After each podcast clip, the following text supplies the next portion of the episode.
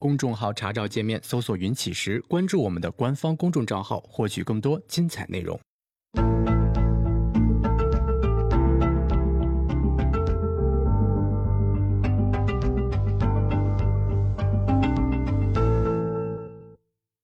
行到水穷处，坐看云起时。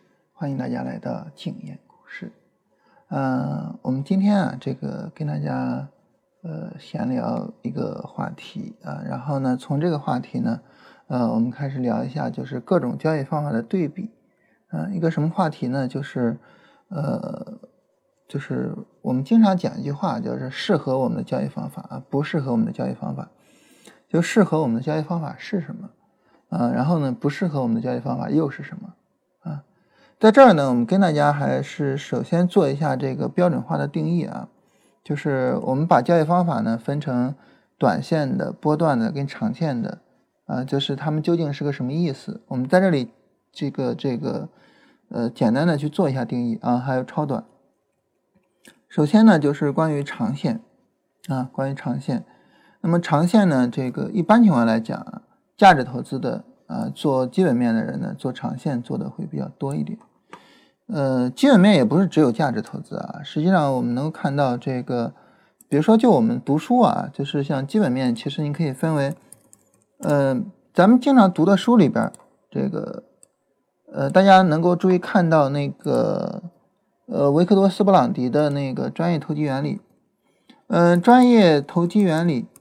里面呢也是有基本面的，但是专业投机原理的基本面很明显，嗯，它并不是呃这个价值投资的基本面，对吧？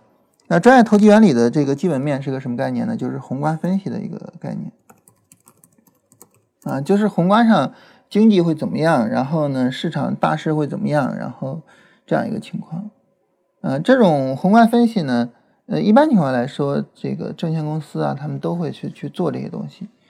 呃，有两本书吧，就是，呃，是光大证券的首席经济学家写的，呃，一本叫做《渐行渐远的红利》，啊，是讲人口红利的；还有一本叫《渐行渐近的金融周期》，是讲金融周期的。呃，我我就是关于宏观分析方面的，我觉得写的还是蛮不错的，不是蛮不错的，写的是非常好的。就这是一个方面，就这方面呢，就是，呃，说实话，普通人做的很少。为什么呢？因为没那本事。嗯，它不像价值投资似的，或者说像这个呃讨论企业运营似的哈，人懂也不懂，你谁都可以说两句。啊，你比如说，就像我跟大家聊这个价值投资，我我我懂啥价值投资呀，对吧？我也不懂，但是呢，我也能瞎嘚吧。但是你要让我去嘚吧宏观分析，那这个我就可能连瞎嘚吧都不敢嘚吧。就这个这个难度跟。呃，说啊，这个企业的商业模式，然后这个这个什么什么，它还不是一个概念的，或者说难度根本就不在一个层级上，啊，所以呢，这方面的宏观分析这方面的基本面呢，散户做的会比较少一点，散户做的比较多的，当然就价值投资这一方面的基本面，啊，因为这方面相对来说会比较容易一点，啊，包括呢，对于做宏观分析。呃，就是很多人会讲啊，我比较认可那个，呃，就是就是，嗯，奥国学派的经济学，包括专业投机原理也是认可奥国学派的经济学，对吧？呃，不认可古典，呃，古典经济学也不认可凯恩斯主义。但是实际上呢，真正的主流就是古典经济学跟凯恩斯主义，奥国学派就不是主流。奥国学派之所以不是主流，就是因为他没办法说服大家呀。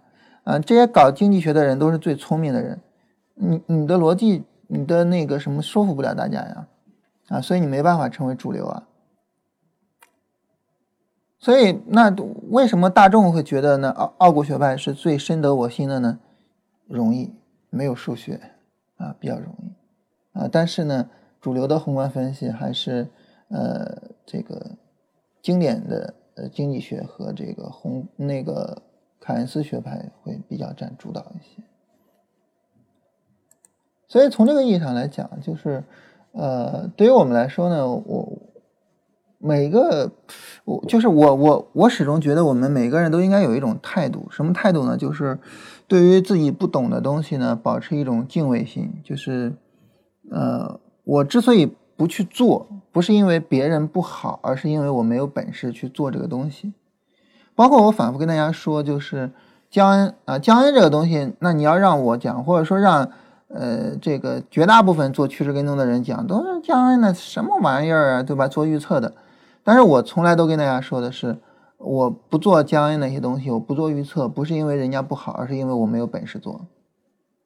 当你有了这么一个态度之后呢，实际上就是你你对自己是一个开放性的一个一个一个心理状态，啊，就是你知道你哪里有不足，然后呢，如果说你愿意去调整自己的话，其实你还是可以去学习这些东西，啊，包括我现在搞基本面啊，价值投资是一个方面，然后宏观分析我现在也在学，啊，刚才我说的那两本书是我最先看的两本，我也在学，就是尽可能的都接触一下。但无论是价值投资还是宏观分析，他们都是关于这个这个长线的牛熊市的。宏观分析呢，针对的是大盘的长线、大盘的牛熊市，啊，那么价值投资呢，是针对个股的长线、个股的牛熊市，啊，两者的这个呃针对的方向是不一样的，啊，你比如说对于宏观分析来说啊，像呃看的书里面他们就提到，比如说在这儿我们就能够发现一些。这个原材料的一些上涨，然后呢，呃，企业开工啊，用电量啊也都有上涨，就是就是一个宏观经济复兴的一种状态。而原材料的上涨呢，就会带动的一些周期性的股票，典型的就是钢铁、煤炭这样的股票上涨。啊，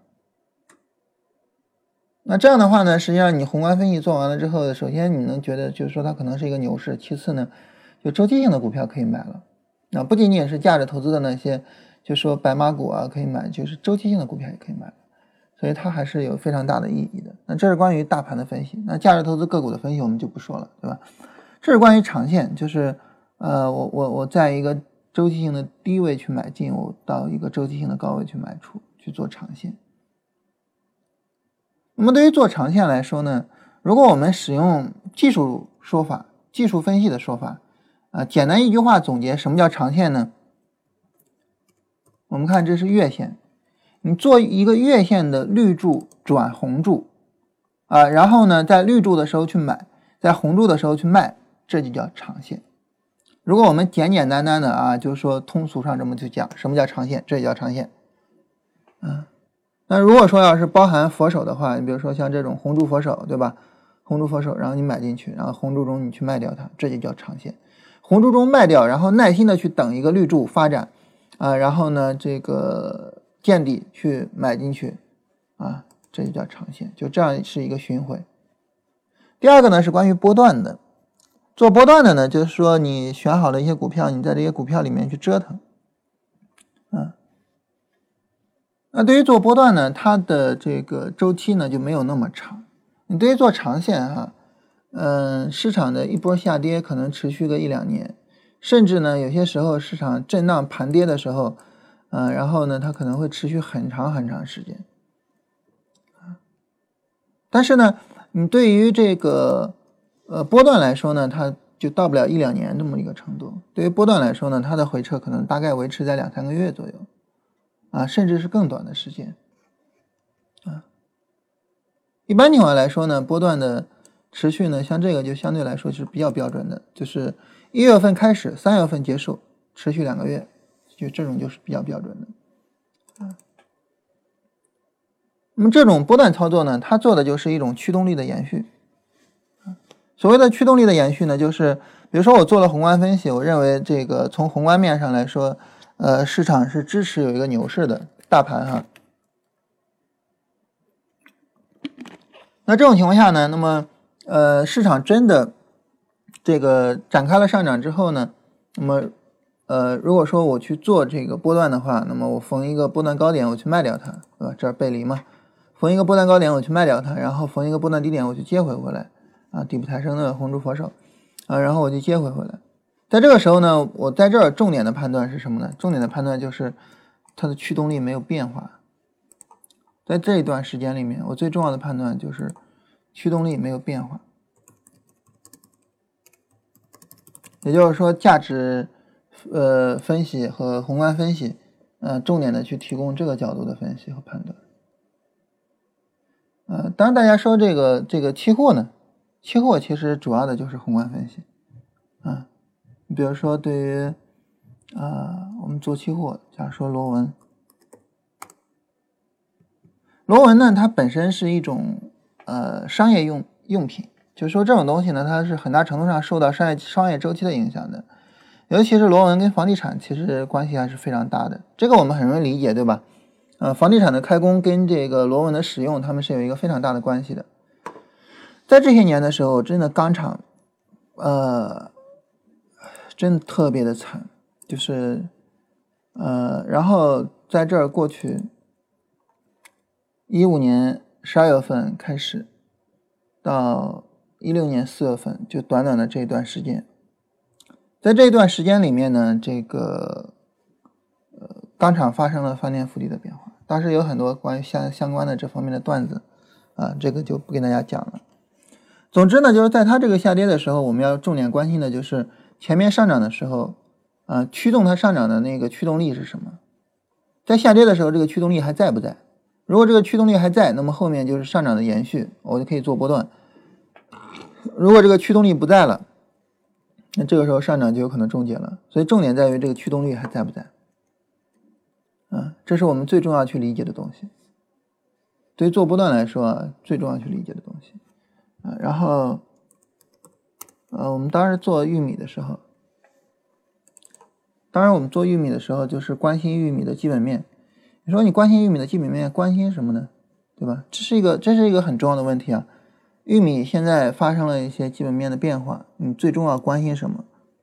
嗯，那么在这个过程里面呢，就是重点呢其实就看驱动它下跌的因素啊，什么因素导致它下跌的，然后去看这些因素还在不在啊？当然，最终要结合技术面进行操作啊，然后在这儿去做多啊。说起来，呃，都一年多的时间了，我当时做多的时候，我记得还跟大家说说了。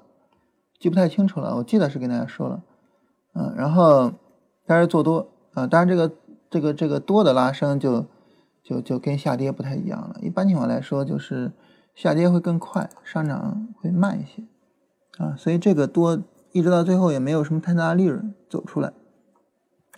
当然也是一样的，就是还是一样去观察它的驱动力。如果说你发现就是一个市场是一个什么市场呢？叫做超跌反弹。如果你发现是这样的市场，这是最不应该参与的。为什么呢？因为它驱动力很弱，超跌反弹它的驱动力就是超跌了，然后呢有些获利盘的抛压，同时呢有些超跌盘进来，这个时候呢它的这个驱动力太弱了。一旦市场有上涨，获利盘的抛压就开始减弱，啊，同时呢这个抄底的人也不抄了，这种驱动力是最弱的。啊，这是对于波段，短线跟基本面关系就不是太大了。但是呢，你要说短线没有基本面是不行的。那么对于做短线来讲，基本面在哪儿呢？答案在热点上。每个人都应该有一个习惯啊，就是每天收盘了之后啊，养成一个习惯，去把各个行业看一下啊，要养成这个习惯。为什么？因为你要知道市场热点在哪里。如果你做短线，你不知道市场热点在哪里，你对于你的操作就是不负责任的。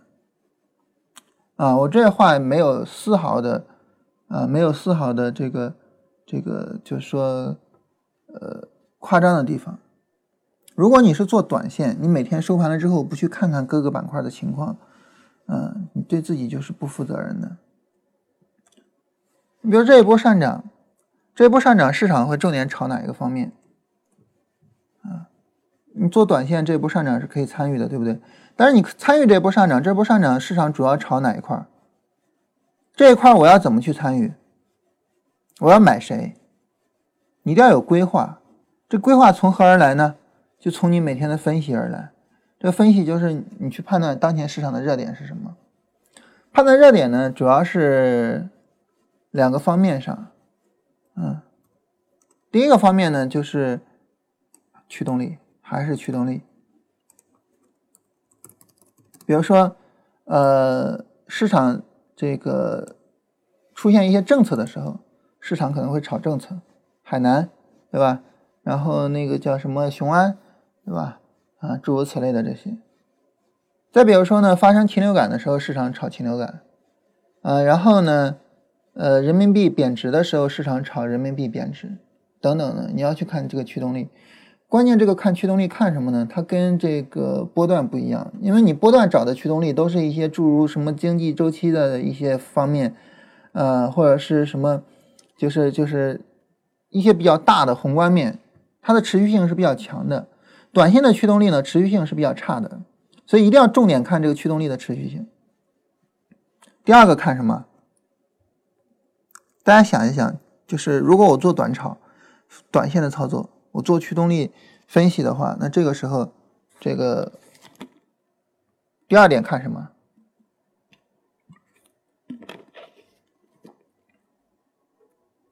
第二点看市场对驱动力的认可度。也就是说，发生禽流感了，但是市场炒吗？这个炒作能持续吗？看这个，有一些热度啊，就是一天的，甚至一天都不到，早晨一个高开，然后结束了。嗯，就这种，就是市场对这种驱动力不认可。嗯，你比如说像前两天我做超短做贝肯能源，已经卖掉了哈，这个这个。没卖掉是不会跟大家讲的。为什么做贝肯能源呢？你看前面这个出现呃伊朗的问题的时候，贝肯能源是连续四个涨停啊，它是龙头，所以也做了贝肯能源。做贝肯能源之后呢，你发现这个市场其实不是很认可这个热点，不是很认可这个热点。嗯，这儿就是前面是正常的反弹，在这儿有一个冲高到七个点，在这儿封了一下涨停没封住，所以我们大概在。这附近就跑出来了，我我忘了具体在哪儿了，现在记忆力不行了。反正就在这附近就跑出来了。这市场对这个热点并不认可。还有一个叫叫前段时间市场曾经就是关心过一个东西，嗯，当时呢是因为一些呃电子耗材，然后呢缺乏，然后呢这个相关的这个行业有一个拉升。啊，然后节节微电是作为龙头的，然后封了涨停，但市场很不认可，很快就下来了，很快就下来了。当然，你说这个市场环境问题是有市场环境问题啊，这个这个我们必须得承认啊。首先来讲，呃，必然的得有市场环境问题，但是呢，重点还是市场对它不认可。尽管大盘不好，但是也有很多个股非常的强啊，比如说像小程科技，对吧？啊，那小陈科技该跑了。哎，不过他们他们做超短的，是不是有做什么叫强势股首阴的呀？强势股第一次发生阴阴线，然后去去抢的，这种东西啊，就事后看很屌，在当时就一会儿我们再说超短啊。总之，在小陈科技在这段时间表现特别强，啊，然后跌停。用用庄家理论啊，跌停的洗盘，然后后边有有持续有大涨，啊，跟那个节节微电就不一样。所以从这个意义上来讲呢，就是对于我们来讲，就是你在做短线的时候，一定要去注意这两个东西。这两个东西你如果不注意的话，嗯，对于做短线它肯定是有问题的，对不对？啊，对自己不负责任。啊，那么波段呢，它实际上就是周线上的一个红绿切换。短线上呢，短线呢就是日线上的红绿切换。那么因为周线啊做波段啊，周线这种红绿切换呢，它相对来说还是比较稳定的，啊，相对来说还是比较稳定的，它比日线要稳定的多得多。所以周线呢相对来说还是比较好做的，比呃这个就是说波段相对来说还是比较好做的，比日线要好做一些，比日线要好做一些。那最后呢就是说关于超短，超短是什么概念呢？超短就是我做。日线红柱里面的一段，最短最短的话，可能一两根就出来了。比如说当时我做贝肯能源，但是做贝肯能源是在绿柱中做的哈，我头天进去，第二天涨停，然后没封住，然后就直接出来了，就这样出来了，嗯，就一天就出来了，就这做超短，对吧？然后呢，还有一些超短呢，你比如说像小陈科技这种做超短，做超短呢，你比如说这个刚才我看到谁说的呀？这一天进去的。这个这个还是比较牛的哈，因为我也就赶在这一天开盘进，这个这个还是比较牛的啊。比如说我在这进去，然后今天假如说我今天跑出来，假如说啊，那这样的话呢，你做了这个呃什么概念呢？就是做了一个日线的红柱的一半，对吧？前一半红柱你没有赚到，你赚的后一半红柱，你赚了日线红柱的一半啊，这个呢我们可以叫超短。这样呢，我们就严格定义了，就是长线，长线啊，然后是月线红绿柱切换，然后波段啊是周线红绿柱切换，然后短线啊是日线红绿柱切换，然后超短是日线红柱的一半。啊，或者说一段吧，啊，因为未必是一半啊，呃，有可能一天你就跑了啊。那比如说小陈科技，你买进去发现它不成，那你第二天你也跑了，对不对？啊，发现它成了，你会拿一下，啊，这是关于这个长线波段、短线超短的一个严格定义。好，当我们严格定义了之后呢，我们会发现呢，它们四个最重要的区别在哪儿？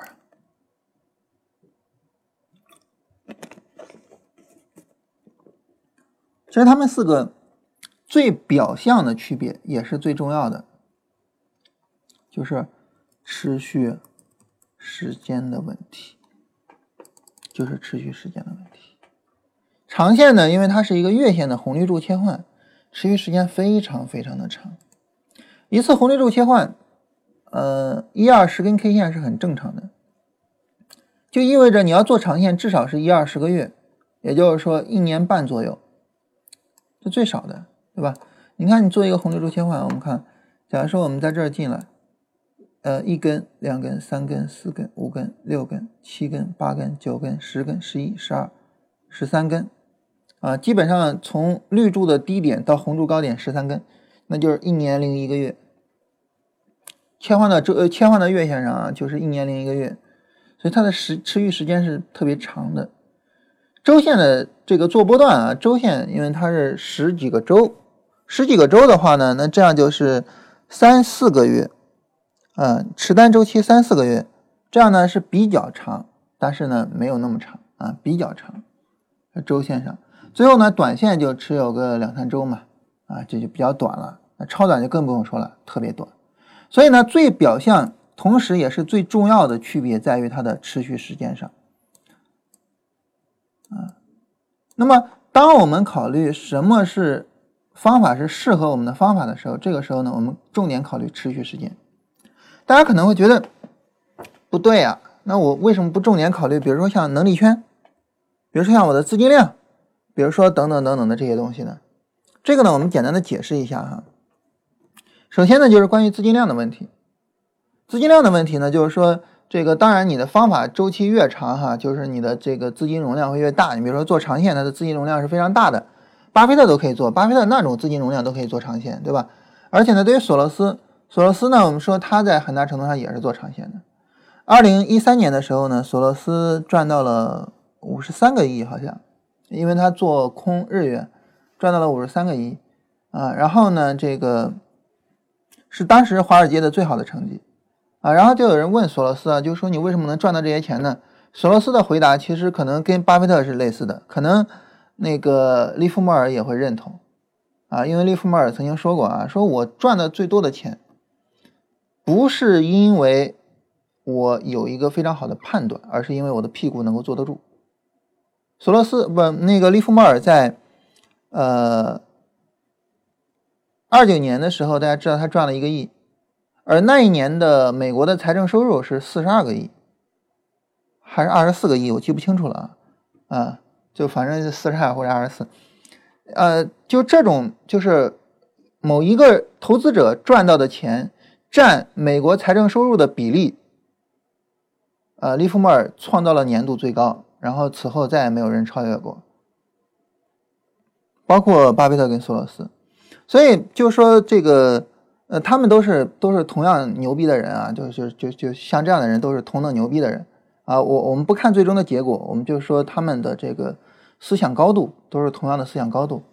那索罗斯当时就说啊，他他说我为什么在日元上能够做那么呃赚那么多钱呢？原因很简单啊，就是因为我坐得住啊。当时其实你说，呃，比我更早放空日元的人有没有啊？跟我同时放空日元的人有没有啊？大有人在啊，一批人在放啊。但是呢，当后面日元开始回落的时候，呃，不是日元开始反弹的时候，我们来看一下吧啊，咱们来看看那段走势啊。嗯，稍等一下，我给大家找一找。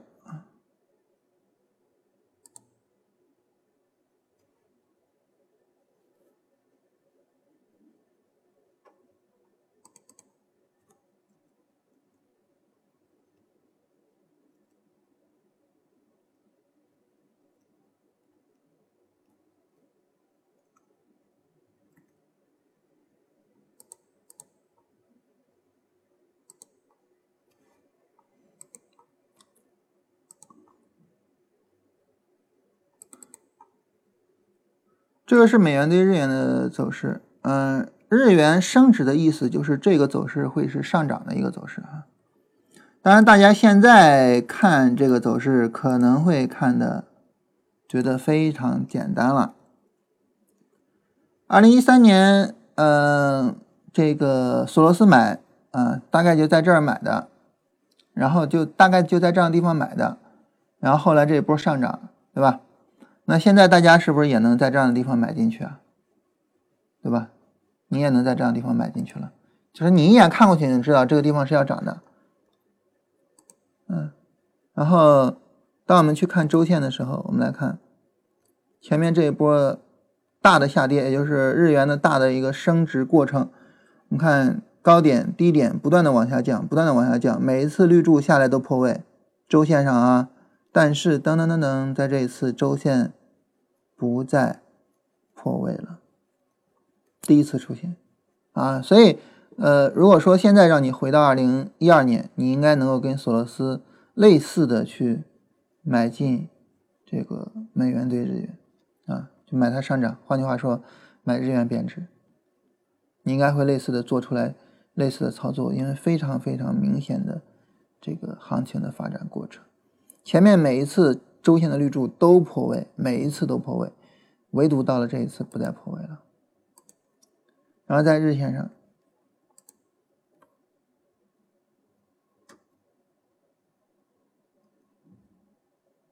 好，这日线上啊，那么我们买进去，买的话呢，有可能比如说我们在这啊，这这是一个背离，对吧？哪儿是底部抬升呢？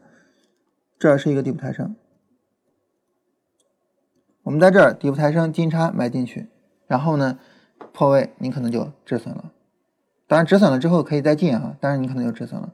但是对于索罗斯来说呢，这种波动无所谓啊，这种波动好就一点点都不重要，因为它本身它也是做基本面的，所以这种波动一点都不重要。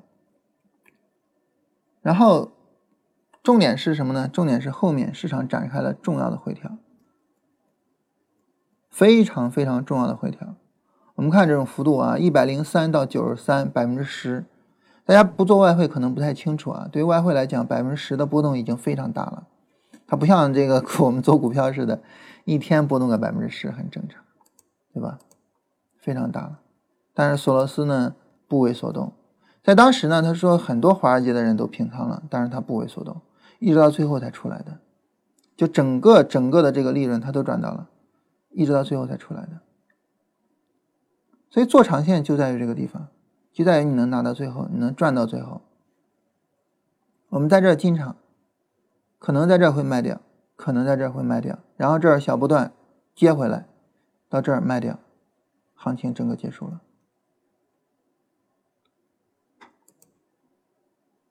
所以呢，就是对于做长线来说呢，那么它就需要一个一个很大的，就是能够坐得住的这样的一个方面。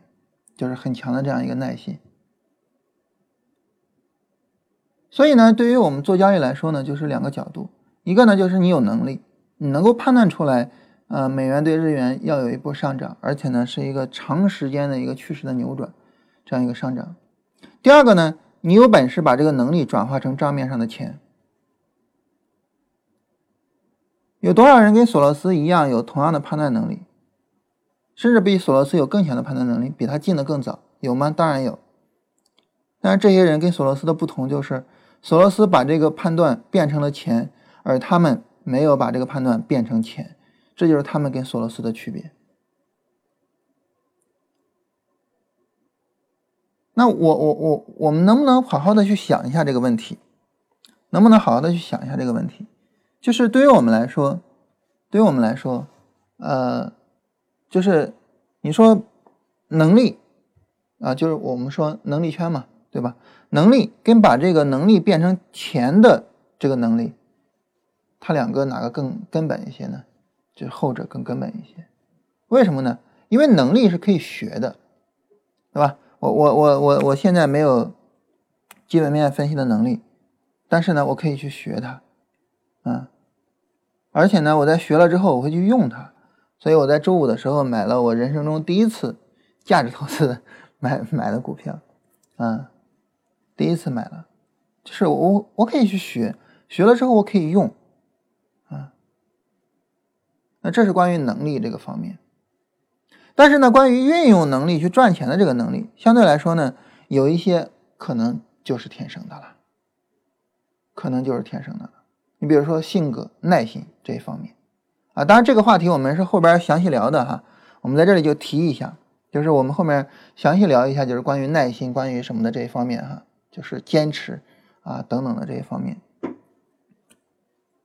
所以呢，对于我们来说呢，就是能力圈它可能并不是一个非常重要的问题。啊，尽管你像巴菲特他会强调说我们要在能力圈里面去做股票或怎么样，但他可能并不是一个最重要的问题，因为能力圈是可以扩张的，任何人的能力圈都是可以扩张的。啊，既然能力圈是可以扩张的，那么能力圈呢就没有那么的重要。啊，我们能力圈不足没关系啊，我去扩张它就可以了，对吧？我把我的能力圈给扩大就可以了。啊，所以这个问题呢，可能并不像我们想象中的那么重要。啊，还有一些其他的问题，像资金量。哎，我刚才是不是从资金量开始说的呀？嗯，说串了，不好意思啊，这个，哎呀，人老了。对于资金量来说，你比如说，对于索罗斯，他能去赚到那个利润，对吧？那么你的资金量少，你是不是也能去赚到那个利润？所以资金量呢，它其实跟交易方法没有什么关系。很多人都有一个错误的误解，就是什么呢？就是短小资金的时候必须得是那种做非常激进的操作，然后赶紧把钱赚起来，赶紧赚到钱什么的，这是一个天大的误解。为什么呀？为什么说这是一个天大的误解呢？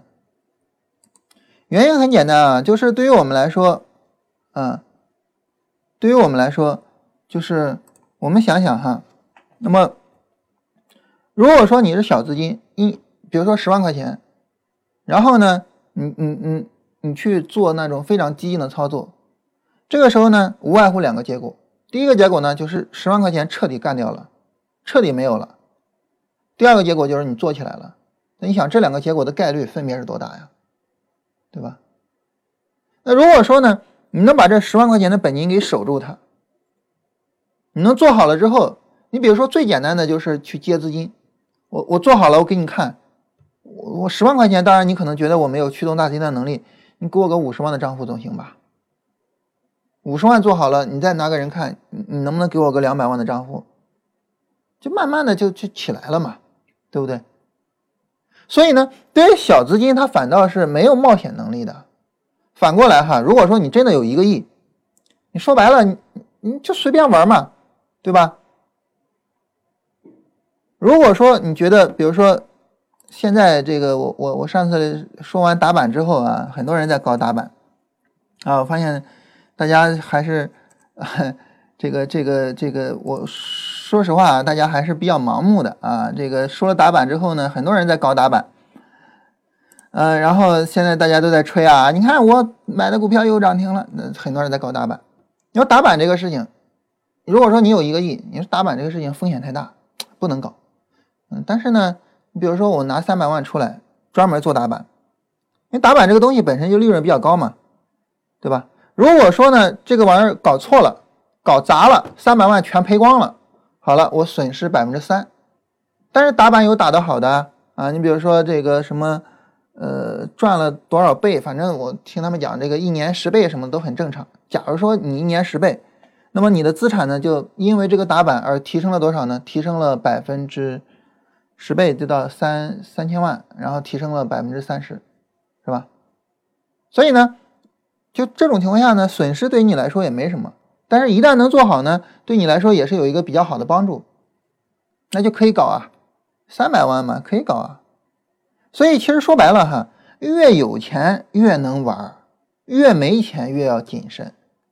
我跟大家说过哈，就是做冒险的事情和做冒险的事情的方法它是两回事儿，很多人喜欢把它纠缠到一起去。所以呢，对于我们来说啊，就是其他那些方面，我觉得都可以讨论，都没有那么重要。重要的就是持续时间。持续时间这个东西呢？它的重要性在于哪儿呢？它的重要性在于，你比如说，它有一些最基本的严格限定，你是没有办法去进行处理的。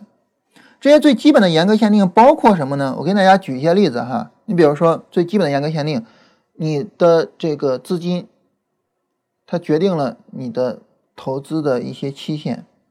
你的资金是是有成本的还是没有成本的？你的资金成本是什么样的？呃，资金方有没有什么要求？它在很大程度上决定了你的投资期限。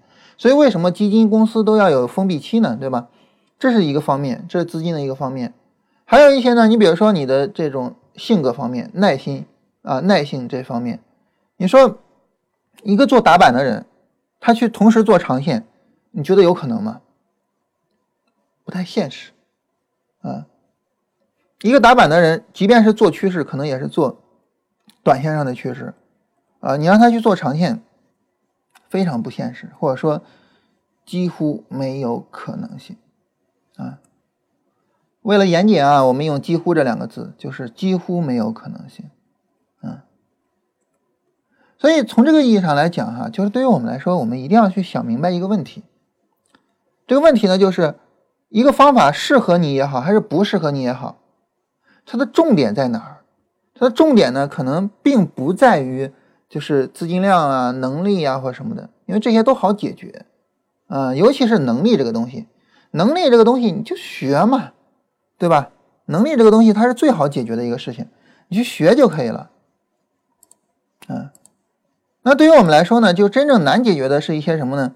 是一些就是比如说性格问题，比如说性格问题，啊，就是你比如说你是不是一个有足够耐心的人？比如说，你愿不愿意接受亏损，这个很重要啊，这个非常重要。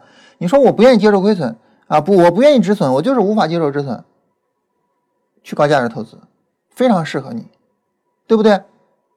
嗯，所以愿不愿意接受止损啊，愿不愿意接受亏损，那这是第二个方面，对吧？然后呢，还有很多其他的方面啊，这个你你要让我列，我我我也不太好列。但是呢，我们自己每个人都可以把自己的就是在投资上的一些性格自己去列出来，你自己可以去列出来，列出来之后，你去认识我是一个什么样的人，然后呢，我再去匹配那些交易方法。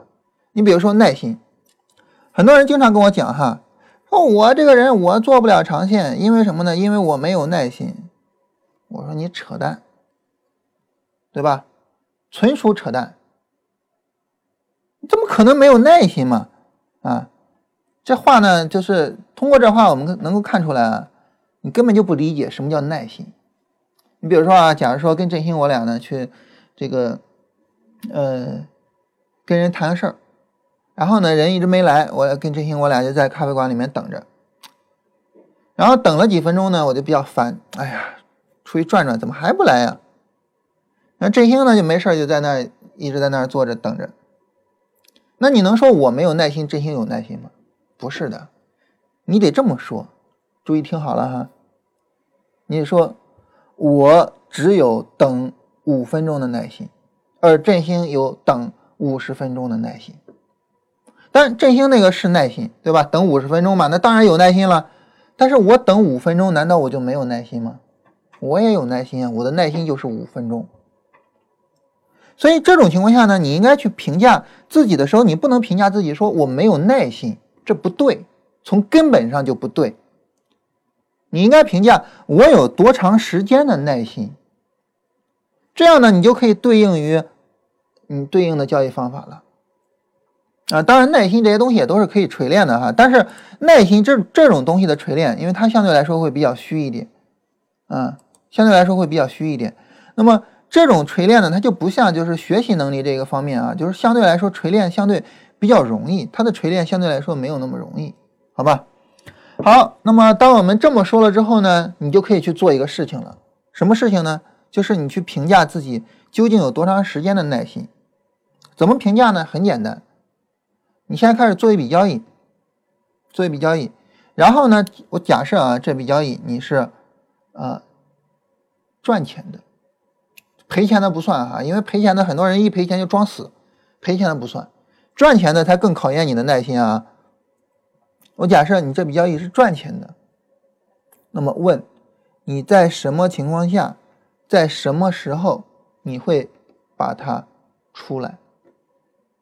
对于一笔赚钱的交易，你能不能耐心的去持有几个小时、几天，乃至于几个月？注意，一定得是赚钱的哈，亏钱的不能算。这个在很大程度上就能够帮助我们评估我们的这个耐心究竟是什么样的。那对于我来说呢，就是一笔赚钱的交易，我可能就随便拿个。很长时间都无所谓，这也是为什么我现在开始去搞，想想想琢磨琢磨价值投资这方面东西的一个原因啊，就是我我现在在往两个方向拓展，价值投资是一个方向，我现在已经开始在买了，嗯，然后呢还有一个方向就是做超短这个方向，我现在也开始在做了，啊，对吧？贝肯能源就是昨天买的，今天卖的吗？对吧？所以呢，对于我来说呢，就是我就是去试探了之后呢，我发现，哎，我长期持有的耐心是有的。但玉米那次交易是一个活生生的例子。同时呢，对于股票，股票这段时间我在做短线，尽管我在做短线呢，但是呢，我发现就是这些能够赚钱的单子，在下跌之中，大盘下跌的过程中，我一点都不担心啊，然后就在那儿撂着，我也不管它啊，就是让利润自己去照顾自己，就不去管它。然后在这种情况下呢，我就觉得我是一个呃有可能能够做好价值投资的人，因为我有足够的耐心。那么你也可以去做一下这种测试，就是。我再强调一下，一定是赚钱的单子，亏钱单子对测试没有意义。为什么呢？为什么呢？原因很简单啊，就是撂那儿去吧，啊，留给孩子了，给闺女当嫁妆了，是吧？就就很多人赔钱了之后就这么一种状态。所以呢，赔钱的单子对于测试我们的耐心是没有任何意义的啊。然后呢，你要通过盈利的单子去测试你的耐心。然后当你发现呢，你盈利了之后，如果你持有一周或持有一个月或持有多长时间，你都丝毫没有担心，那好，你就去做波段或者去做长线。如果你说一个赚钱的单子我持有几天我就害怕，那你就去做短线，甚至做超短。每个人都不一样，嗯，改变自己是就改变自己的心性，是比改变自己的知识能力要难的事情。我们知道天下无难事嘛，只要肯放弃，对不对？我们就不去改这方面，我们去调整自己的能力这个方面。啊，这是关于耐心啊，咱们扯了半天。还有什么呢？嗯，刚才我说的还有啥？啊，愿不愿意止损？啊，愿不愿意止损这个方面？因为对于我们每个人来讲，我们都是损失厌恶的哈。但是尽管我是损失厌恶的，但是无论如何，我能做到一点，就是只要我提前定好了止损位，这个止损位无论。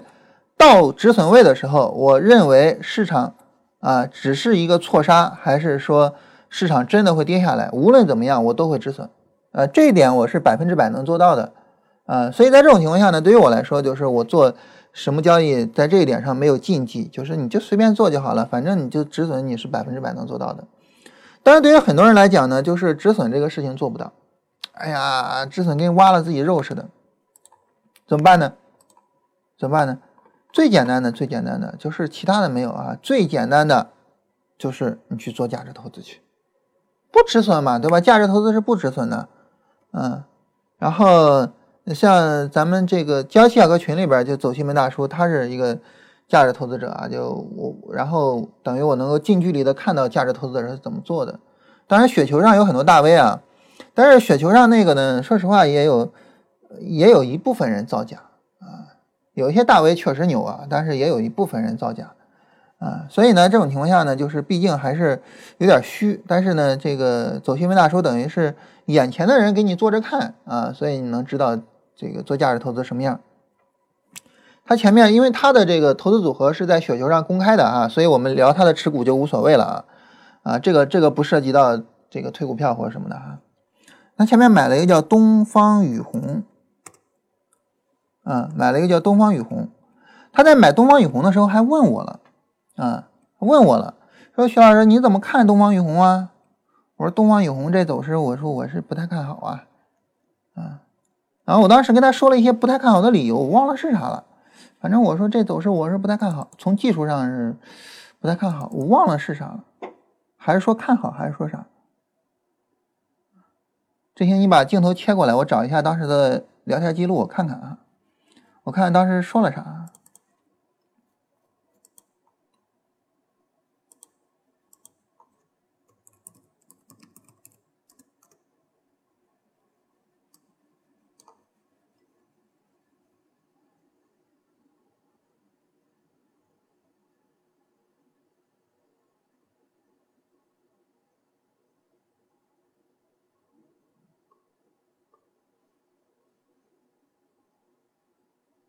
啊，然后是这样的哈，嗯，好，这个切过来吧，这儿应该没有人哈，光有一些聊天记录，应该，呃，我我我我我截图给真心看吧哈，然后，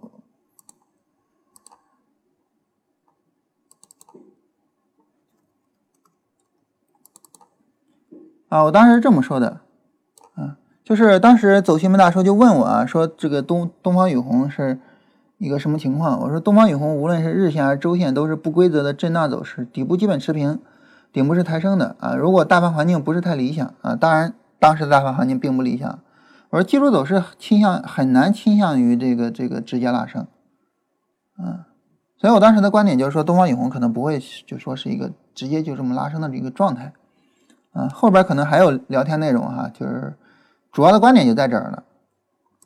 啊，然后呢，这个走西门大叔其实问我就是随便问一下啊，所以就别管你怎么说吧，反正我是得买，嗯，所以呢，他在应该就在这附近吧，反正就买，买了之后呢，后来又加仓，然后呢，在这一天大跌的时候，这一天的时候，嗯，大叔还说啊，这个现在没钱了啊，有钱我得加仓东方雨虹，大跌嘛，大跌就是买的机会嘛，啊，现就就就没钱了，有钱就加仓，那如果说有钱的话呢，今天可能还是要加仓，啊，所以这就是价值投资啊，这就是价值投资，就是就是你你你你搞技术分析的跟我讲说这不会直接拉的，你它后边会跌下来，对不起，我还是要去买，啊，而且买了之后它暴跌嘛，然后从买到现在已经暴跌了百分之二十多了啊，因为这两天下跌就有百分之二十嘛，暴跌了百分之二十多了，我无所谓啊，我接着买啊。但是我就是，就是就是仓位都在其他股票上，就是没有现金了而已。有现金了，我直接照样买啊，对不对？这就价值投资。那价值投资来讲呢，就是不止损。所以如果你说呢，我就是不止损啊，我就是忍不住止损，呃，忍不了止损这个事儿，那你就去做价值投资。这个呃，纯粹是根据交易方法而来的哈，然后长线嘛。价值投资长线就去做它，不止损嘛，就就去做它。但我个人呢，我现在做价值投资是什么呢？就是我找的是，呃，为什么我是周五买了价值投资的股票呢？原因在于就是我判断周五是是是是有一个上涨走出来，呃，同时呢那一只股票还是非常非常抗跌的。回头等我卖了之后，几个月之后我卖掉之后，我会跟大家说我做了哪一只股票，然后到底到怎么想的。然后整个发展过程中，我的感受就是我会跟大家分享的哈，呃，然后我去买，也就是说，我希望的就是我买进去之后，价格就往上涨，然后就向上啪啪啪的就开始走了，我我希望能够这样，啊，然后我还是希望就是说我跟技术分析结合起来，就是不是说我价值投资我就持有它去了，因为价值投资就持有它去了呢，这个东西时间价值这么高的话，我有点难以接受，我我是一个。就是 不怎么正经的价值投资者啊，因为我毕竟我才刚开始玩。另外一个呢，跟大家说特别有意思的事儿哈，就是我做了价值投资之后买了，结果那股票还真涨了，涨了之后心里边有瘾啊，然后又买了两只价值投资的股票。呃，总之呢，就是我买了之后，它后边我出了之后，我会跟大家聊的哈，就是我我买了谁，怎么买的，怎么出的，我会跟大家聊。但是我会选择这样的技术点去买，就是我会选择这样的，我认为就是大盘能涨起来，然后呢个股又比大盘强这样的情况去买，啊，我不会盲目的去去做价值投资，啊，无无论再怎么价值投资，就是我无论再怎么去学习价值投资，再怎么样。我我我我我觉得我也很难接受，就是下跌的时候越跌越买这个事情，嗯，所以我呢就对价值投资做了我自己的改造。但是，对于你来说，如果说你觉得我其他什么都无所谓，我就太难接受止损了，因为因为按照你的说法，你是这种去做价值投资，那大盘继续跌或者个股继续跌的话，那你也得止损喽。但是我我不对不起，我接受不了。那接受不了，你就照原版的价值投资去做，就是越跌越买就完了，对吧？所以这个也是涉及到，就是交易方法跟自己的吻合的，啊，也是涉及到这个交易方法跟自己的吻合，啊，这是这个方面，呃，然后我想想还有哪些个方面呢？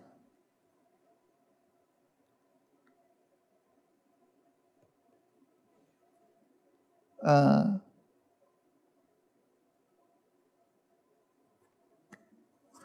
我我刚才其实还想着一个事情。突然忘了，就是我我我们怎么去判断一个交易方法跟我们是吻合的？比如说你对市场的预期吧，这个这个也有，但是不是刚才我想的那个哈？就是比如说你对市场的预期，就是你到市场里边来，你是要赚什么钱？你是要赚多少钱的？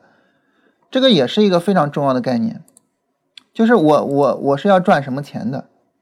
嗯，你比如说我要赚一年多少倍？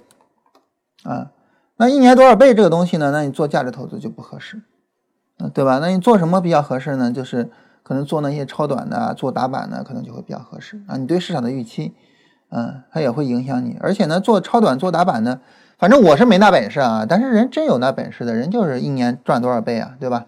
真有那本事的。当然这个，呃，这个概率啊或者什么的这方面呢，可能对于普通人来说有一定的难度。但是确实有人实现了，这个你不得不服，对不对？客观上，事实上就是有人实现了，啊，所以这个这个你只能服，就是咱做不到，但是有人能做到。所以呢，你对市场的预期也是影响着你对交易方法的选择的。嗯，还有什么？比如说你的盯盘时间，你有多长时间能够去盯盘，啊，也影响着你对交易方法的选择。但我刚才想说的是什么呢？我忘了。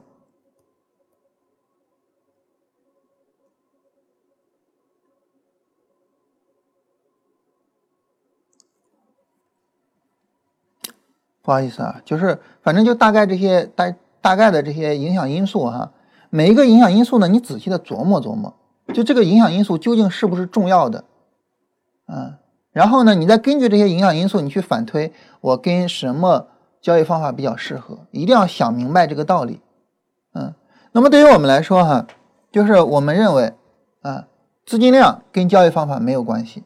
如果说有关系的话，那么越是小资金越应该谨慎，越是大资金反倒可以冒险啊，因为呢它的容错呃这个程度比较高，小资金的容错程度很低啊，你资金你做没了怎么办呢？没办法了，对不对啊？所以资金容量我觉得就是我们很大程度上啊都有一个误解，绝大多数人对资金容量都有一个误解，嗯，那么。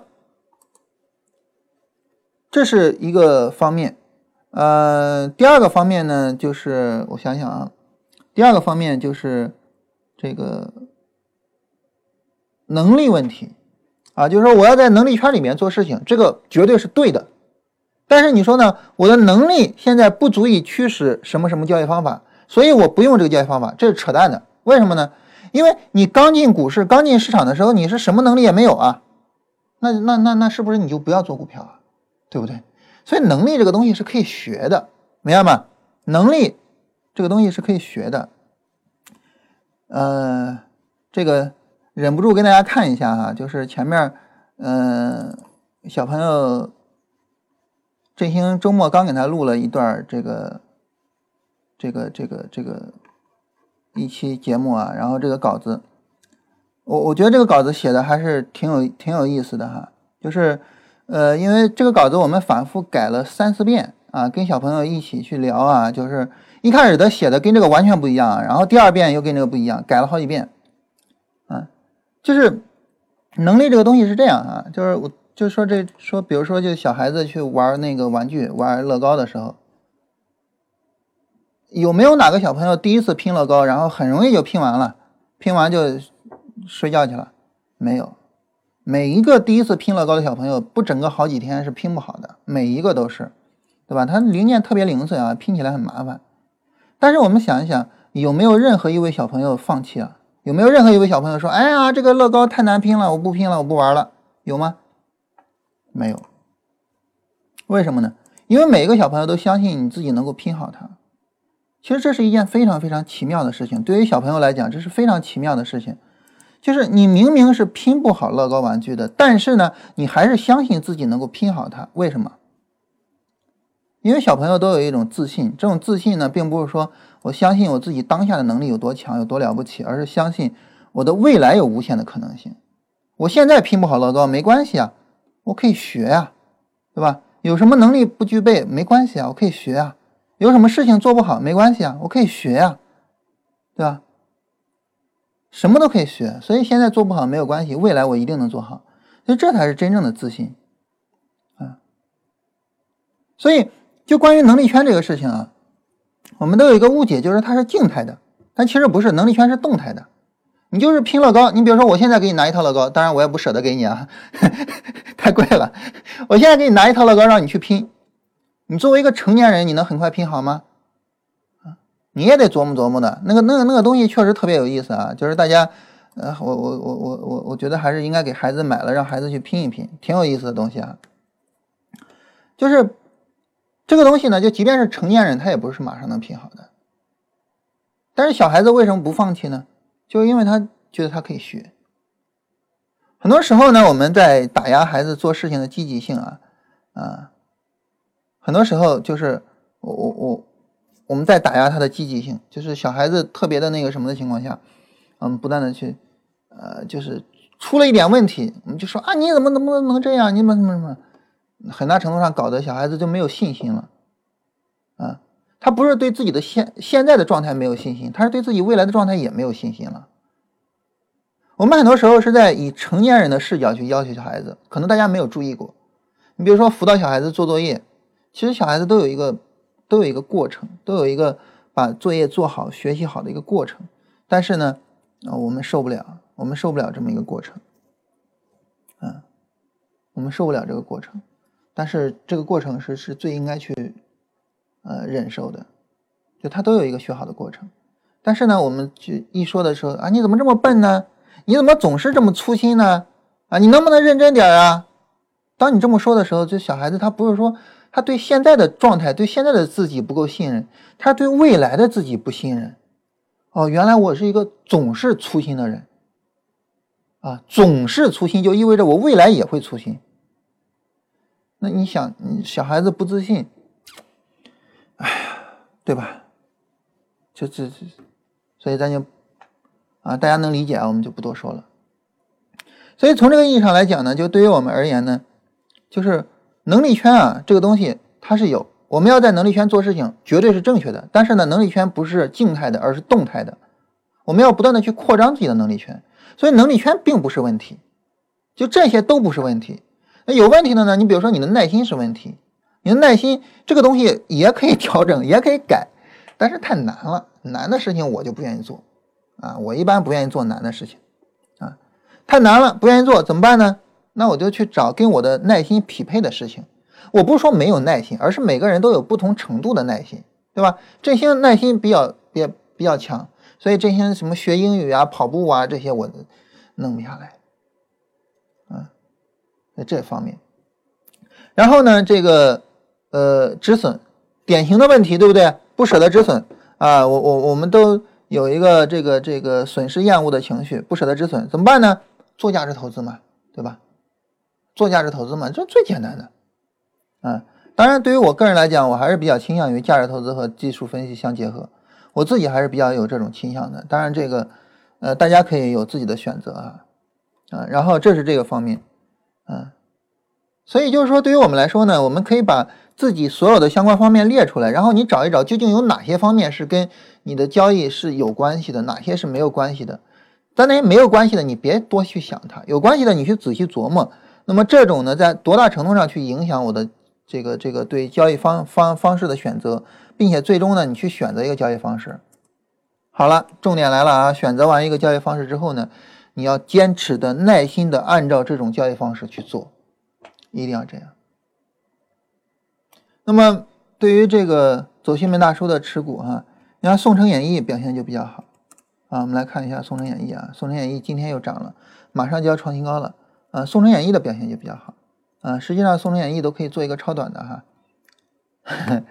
前面因为那个三间房是是是叫三间房还是叫什么？不是三间房是北京一个地名，那叫叫什么房来着？他旗下的一个叫六间房是吗？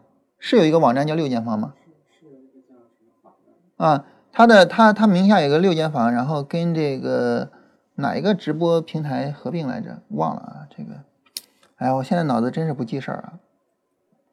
当天冲高啊，但是呢，又有有有有有因为这个大盘关系跌了下来。我们看是，呃，六月二十八号周四冲高的啊。周四我们知道那个大盘特别烂，所以其实周五你可以你可以搞一搞这个这个这个超短的啊，但这个有点忽悠大家搞超短的意思了。但是人不是搞超短的啊，人是从前面就一路拿过来的啊，做价值投资的，长期做价值投资的。所以在这种情况下呢，那么我去买一只股票，首先一个呢，它可能短时间表现不好，我就要坚持下去，长期去持有它，等待它表现好的时候，这是一个方面。第二个呢，它有可能在一些个股上表现好，比如说宋城演艺上，也有可能在一些个股上表现不好，比如说在东方雨虹上。那这个时候我也要坚持下来。所以坚持这个事情呢，是对于我们来说啊，就是选定交易方法之后非常重要的。那大家可能会讲说，我这个人啊，我就是。哎呀，没有坚持，请注意啊，又错了，又错了，没有任何人不能坚持，或者是啊没有坚持或者什么，没有任何人是这样，没有任何人是这样。我跟大家说个这么一个例子哈，第一，请问你每天坚持跑步吗？就跟呃振兴也不是每天坚持啊，振兴是。一周四次啊，因为你如果每天跑，其实对膝盖伤害还是非常严重的啊。有很多人半月板磨损啊，然后就是你每天坚持跑步吗？有有谁每天坚持跑步？举手我看看啊，看不见啊。第二，你每天坚持抽烟吗？有多少人？这个时候你可能会发现啊。啊，当然最好不要在跑步的时候抽烟啊，简直就作死。在这种情况下呢，对于我们来说，我们会发现坚持这个事情其实是非常容易做到的。坚持抽烟的人太多了，对吧？每天都坚持抽烟，啊，太多了。坚持戒烟反倒很难啊。振兴以前是抽烟的啊，现在不抽了，戒烟了。还有一些人喝酒，你看我岳父每天每天三顿酒，坚持喝酒，坚持了几十年了。就坚持这个东西其实是非常容易的事情。对吧？所以你不要说你不能坚持，但大家可能会讲说抽烟这个事儿跟这个跑步这个事儿你不能相提并论啊。抽烟抽烟它是有坏处的呀，跑步跑步它有什么坏处呢？其实抽烟跟跑步这两个事儿啊，太能相提并论了，因为什么？它俩太相似了。首先啊，抽烟对于抽烟来说，那么当然它首先是有坏处的，对吧？对肺啊什么有坏处，那这个我就。我我太有感受了，我爸就是因为抽烟抽了几十年，嗯，肺癌了吗？对不对？啊，我爷爷年轻的时候抽烟啊，后来我我出生之后，我爷爷就不抽烟了啊，当然最终也是因为肺病去世的。所以这个这个我我感同身受，抽烟有坏处，但是抽烟也有好处啊，抽烟它能够帮助我们去分泌多巴胺，然后你就会有兴奋的那种状态啊，对吧？所以抽烟也是有好处的。反过来呢，对于跑步，跑步当然有好处啊，对对，这个心肺功能啊，对身体好处特别的大啊，而且对于性能力女性我不太清楚啊，但是对于男性来说，呃，它对于性能力是有非常大的帮助的。呃，两个方面，第一呢就是心肺功能强了，性能力就强；第二方面呢就是降低你的敏感度。所以跑步，哎，振兴，你是因为这个原因吗？然后，呃，这是跑步的好处。跑步的坏处呢，我刚才说了，就是膝盖磨损。大家知道吗？有很多的人膝盖半月板都磨没了，磨没了啊，还在跑，停不下来。为什么呢？跑步的时候也分泌多巴胺啊，跟抽烟一样。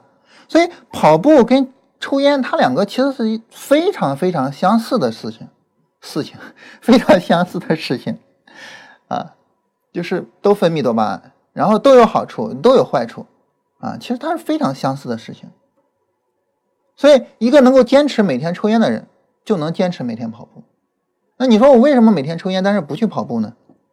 因为你没跑过。你只要跑过了，感受了那个跑步的多巴胺的分泌的畅快，你也会跟他们似的，停不下来，啊，根本停不下来。所以这是跑步这一块哈。那对于我们来说呢，就是发现一个问题，就是我们所谓的不能坚持，是因为什么呢？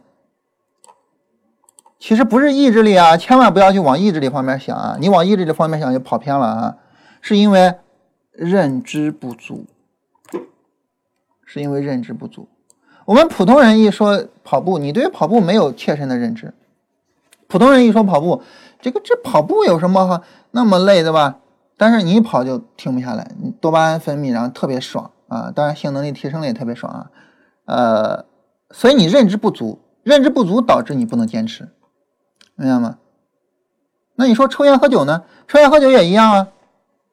大家身边有没有很多人这样啊？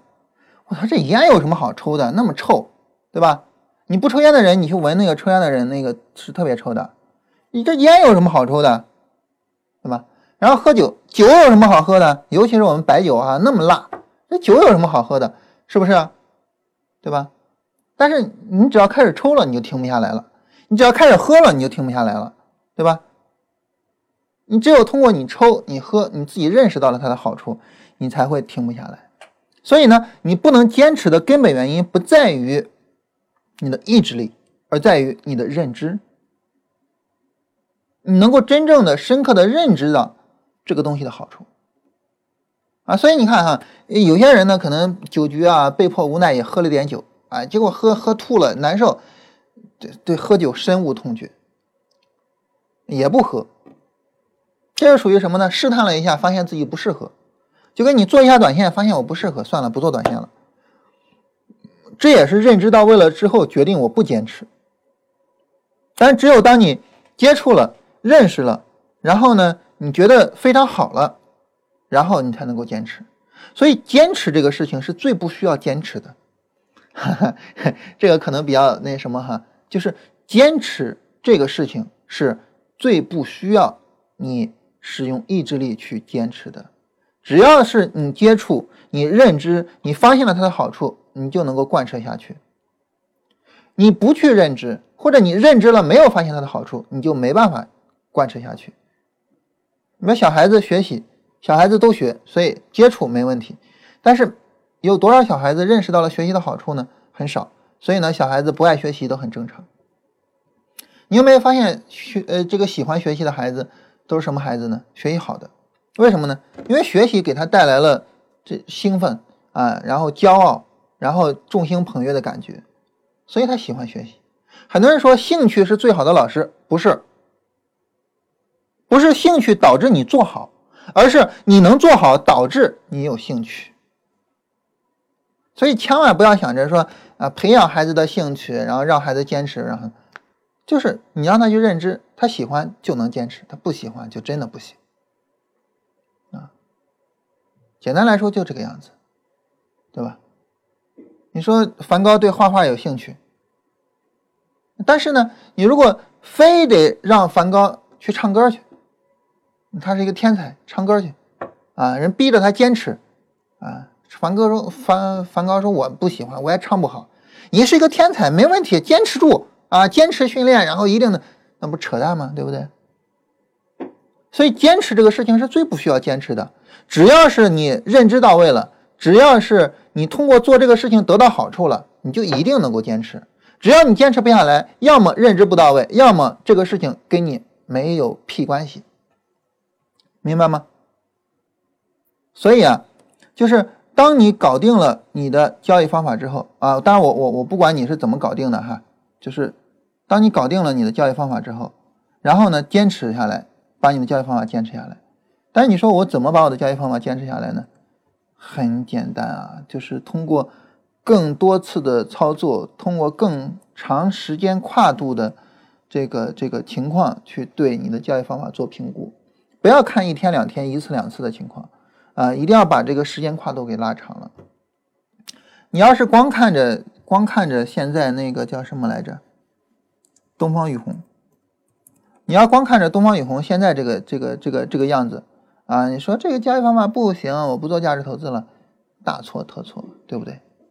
啊但是反过来，你如果说光看着《宋城演义》了，就说啊，这个这做价值投资没有任何问题。你看大盘这么跌，人家在创新高，哇，他太牛了啊！我以后就做价值投资了，这也不行啊！你得认识两个方面之后，然后呢，你发现当我认识这两个方面之后呢，我依然认为它跟我合适，这个时候呢，那么你才能够自然而然的持续做下去。你不需要坚持，不需要努力，不需要意志力，不需要被逼着，你就能坚持下去。所以呢。所有的坚持不到位，一定是因为两个原因：第一，认知不足；第二，认知到了，但是呢，跟自己不合适。所以，对于交易方法来说呢，我们就应该首先认知足了。你要知道长线、短线啊，波段、超短分别什么情况啊？然后呢，嗯，你真正的去做一做啊，你你不做是没感受的哈啊。然后真正做一做，然后呢，这个认知到位了，然后再看跟我合适不合适啊。这是我们啊最应该做的事情啊，所以这也是我现在为什么两方面我都去试探。你不去试，你怎么知道呢？对吧？你要知道梨子的味道，就要亲口尝一尝。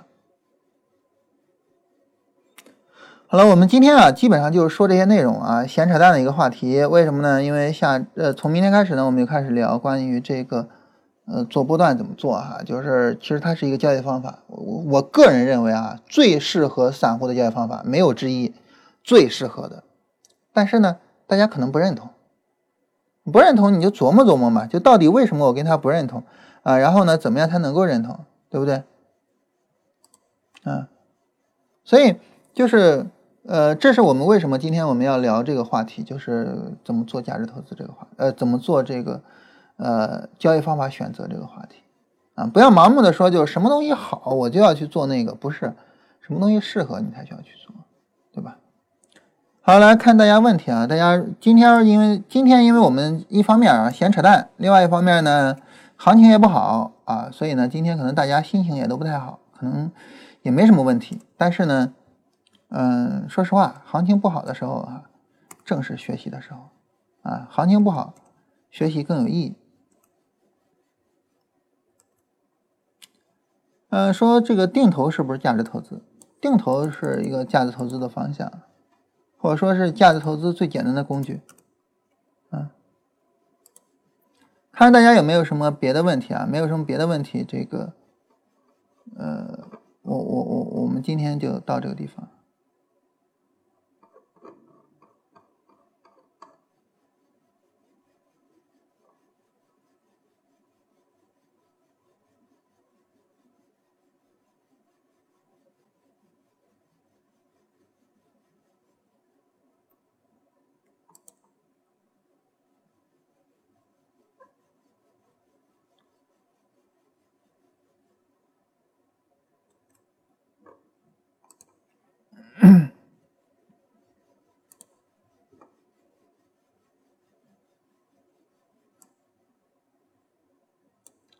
短线如何选股？短线如何选股？这个我还得再琢磨琢磨。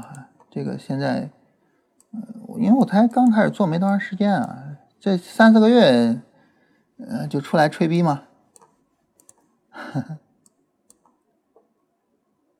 这个老师刚才说的什么 JJWD，JJWD 是啥呀？啊，节节微电啊，JJ 大节节微电正好是日线入场点。呃，这个股票呢做日线波段，对，是一个背离点，但是这个背离不可信。这个我在这跟大家说一下，背离呢，嗯，你也得给它做一些区分。就背离究竟是什么原因导致的？哎，这里就涉及到背离的一个筛选了哈，啊，跟大家简单说一下，啊，你要知道这个背离是什么原因导致的。好的背离一定是因为这波下跌跌不动导致的，这个很容易理解，我就不解释了，好不好？那你说除了这波下跌跌不动，还有什么原因会导致背离呢？还有两个原因会导致背离。第一个原因，前一波跌的太狠了，后边啊实在难以超过，容易导致背离。第二个呢，中间这个拉升比较猛，你下跌尽管破位啊，但是呢这个 MACD 这个柱子啊很难有大的变化，也容易导致背离。所以呢，因为这一波跌的少，跌不动而导致的背离啊，反倒会比较少一些。啊，这是一个筛选背离的角度，所以这个其实并不是一个很好的背离点啊。你要做它的话，等一个底部抬升点吧。我个人建议啊，它并不是一个很好的背离点，通过六十分钟也能看出来，看出来了吧？看出来了吧？不用我说吧，对不对？啊，并不是一个很好的背离点，你通过六十分钟你一看就看出来了，对吧？然后好的背离点，我们看能不能找一个例子啊？哎哎，这个啊，这个基本上就差不多就这样，看到没有？下来，上来，上的并不多厉害啊，下来，这个下你看它是真的跌不动，这种真的跌不动才是好背离啊！你要找这种真的跌不动的背离，当然这个背离的级别比较低啊，不到日线级别。然后我就拿这个举例子，你要找这种背离，就真的是跌不动了，它不是因为说我前面跌得很或者什么的啊，我就真的是跌不动了，这样的背离才是好背离。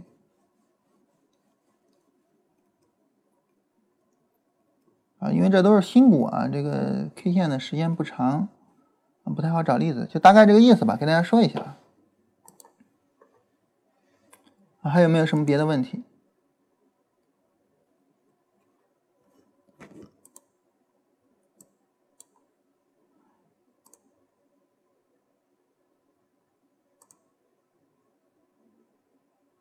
学习期货应该看什么？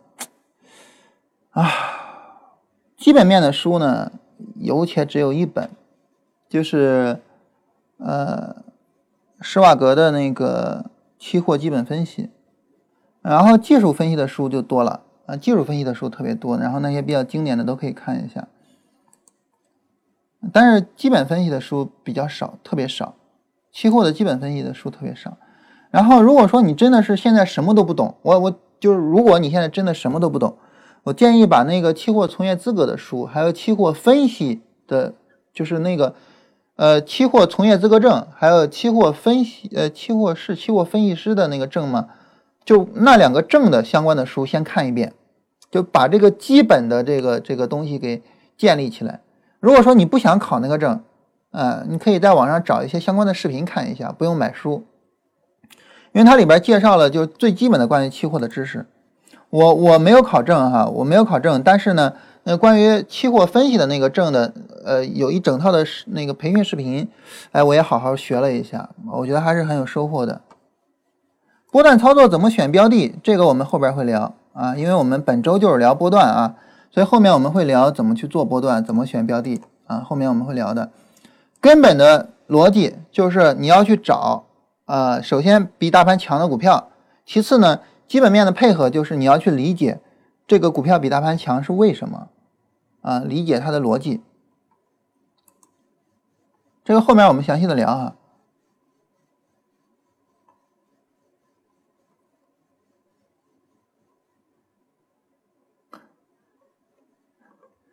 嗯，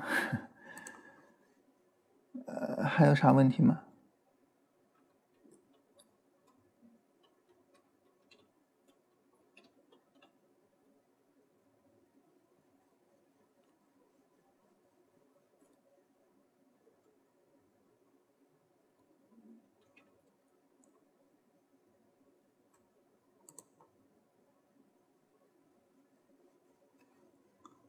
三零零四七零，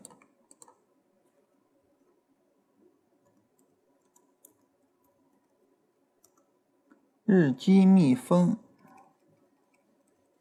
嗯，啊，日积蜜蜂和六零零三八零，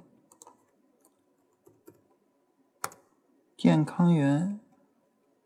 健康元这是一个非常漫长的一个下跌啊，周周线上是一个正儿八经的下跌，然后日积蜜蜂是一个比较小的下跌啊，这个非常非常小一个一个一个漫长的绿柱啊。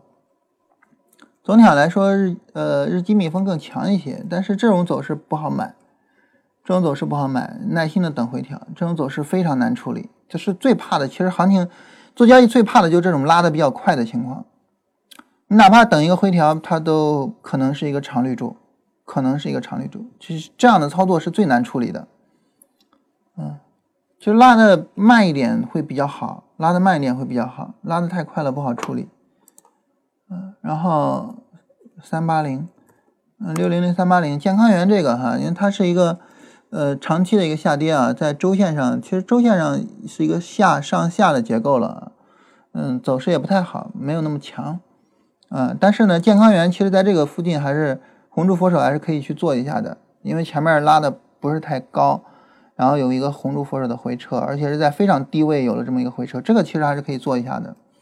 健康元，我觉得这个走势是比较健康的，嗯，在这儿其实是可以做一下的，嗯，但是日积蜜蜂这个走势走的不太不太，我我我不太喜欢这样的走势，嗯，当然就是我我们比较喜欢看着这种涨得猛的。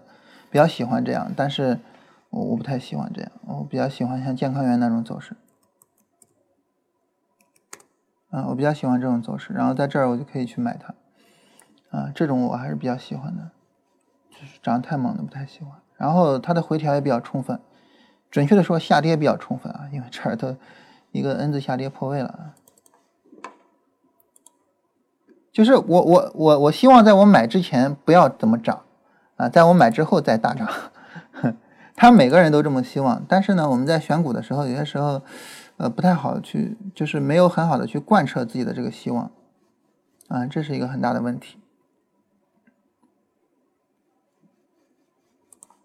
好，啊，分众传媒，分众传媒，分众传媒。分众传媒好像走新门大叔也买了啊，也是一个，呃，就他认为是一个价值投资的股票啊。分众传媒等三十分钟回调去买，这个走势可以吧？这个走势可以，可以，但是这一波下跌有点快了，这波下跌有点快了。然后在传媒行业里边，可能它也不是特别强的。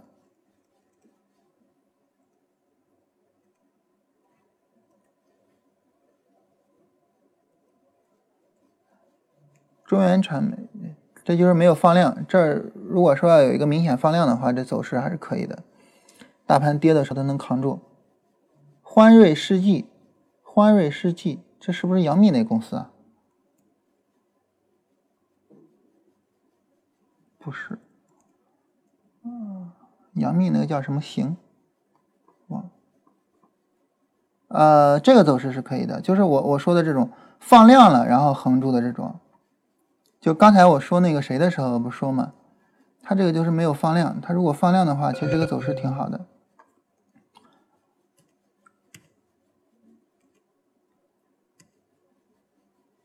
啊，然后到分众传媒了，分众传媒总体上是没问题的，但是这就这一波下跌有点大了，因为你做三十分钟啊，就是想做短线的。长城影视后边没有跟着的放量。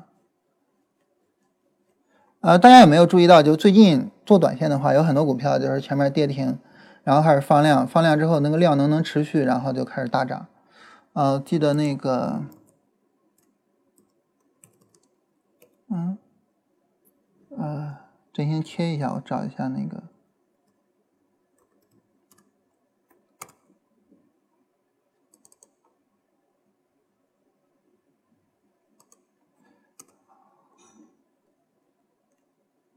啊哈，你看这个，呃，短线上啊，就是好几只类似的股票就跌停，啊，咱咱不管什么原因跌停的哈，就是一字板跌停，然后放量，量能能持续，注意这个是重点啊，放量能持续，啊，然后后边反就是超跌反弹，为什么呢？因为整个一字板下跌过程中啊，根本没有任何的筹码，没有筹码就意味着没有抛压，啊，所以在这一波反弹的时候，好几个这样的股票，就是这样的走势的股票，好几个大涨的。啊，一字板往下跌，啊，然后呢放量，就开始有人买，然后量能持续，这是重点啊，量能持续，然后就其实就是像这种形态，如果说你做短线，甚至做超短，其实是可以注意搜集一下的。分众传媒这个可以做啊，但是呃，就是前面那波下跌有点猛了，看不出来比大盘强。好，我们那就到这儿吧，哈，啊。今天我们就到这儿，然后明天呢，我们开始聊波段的操作。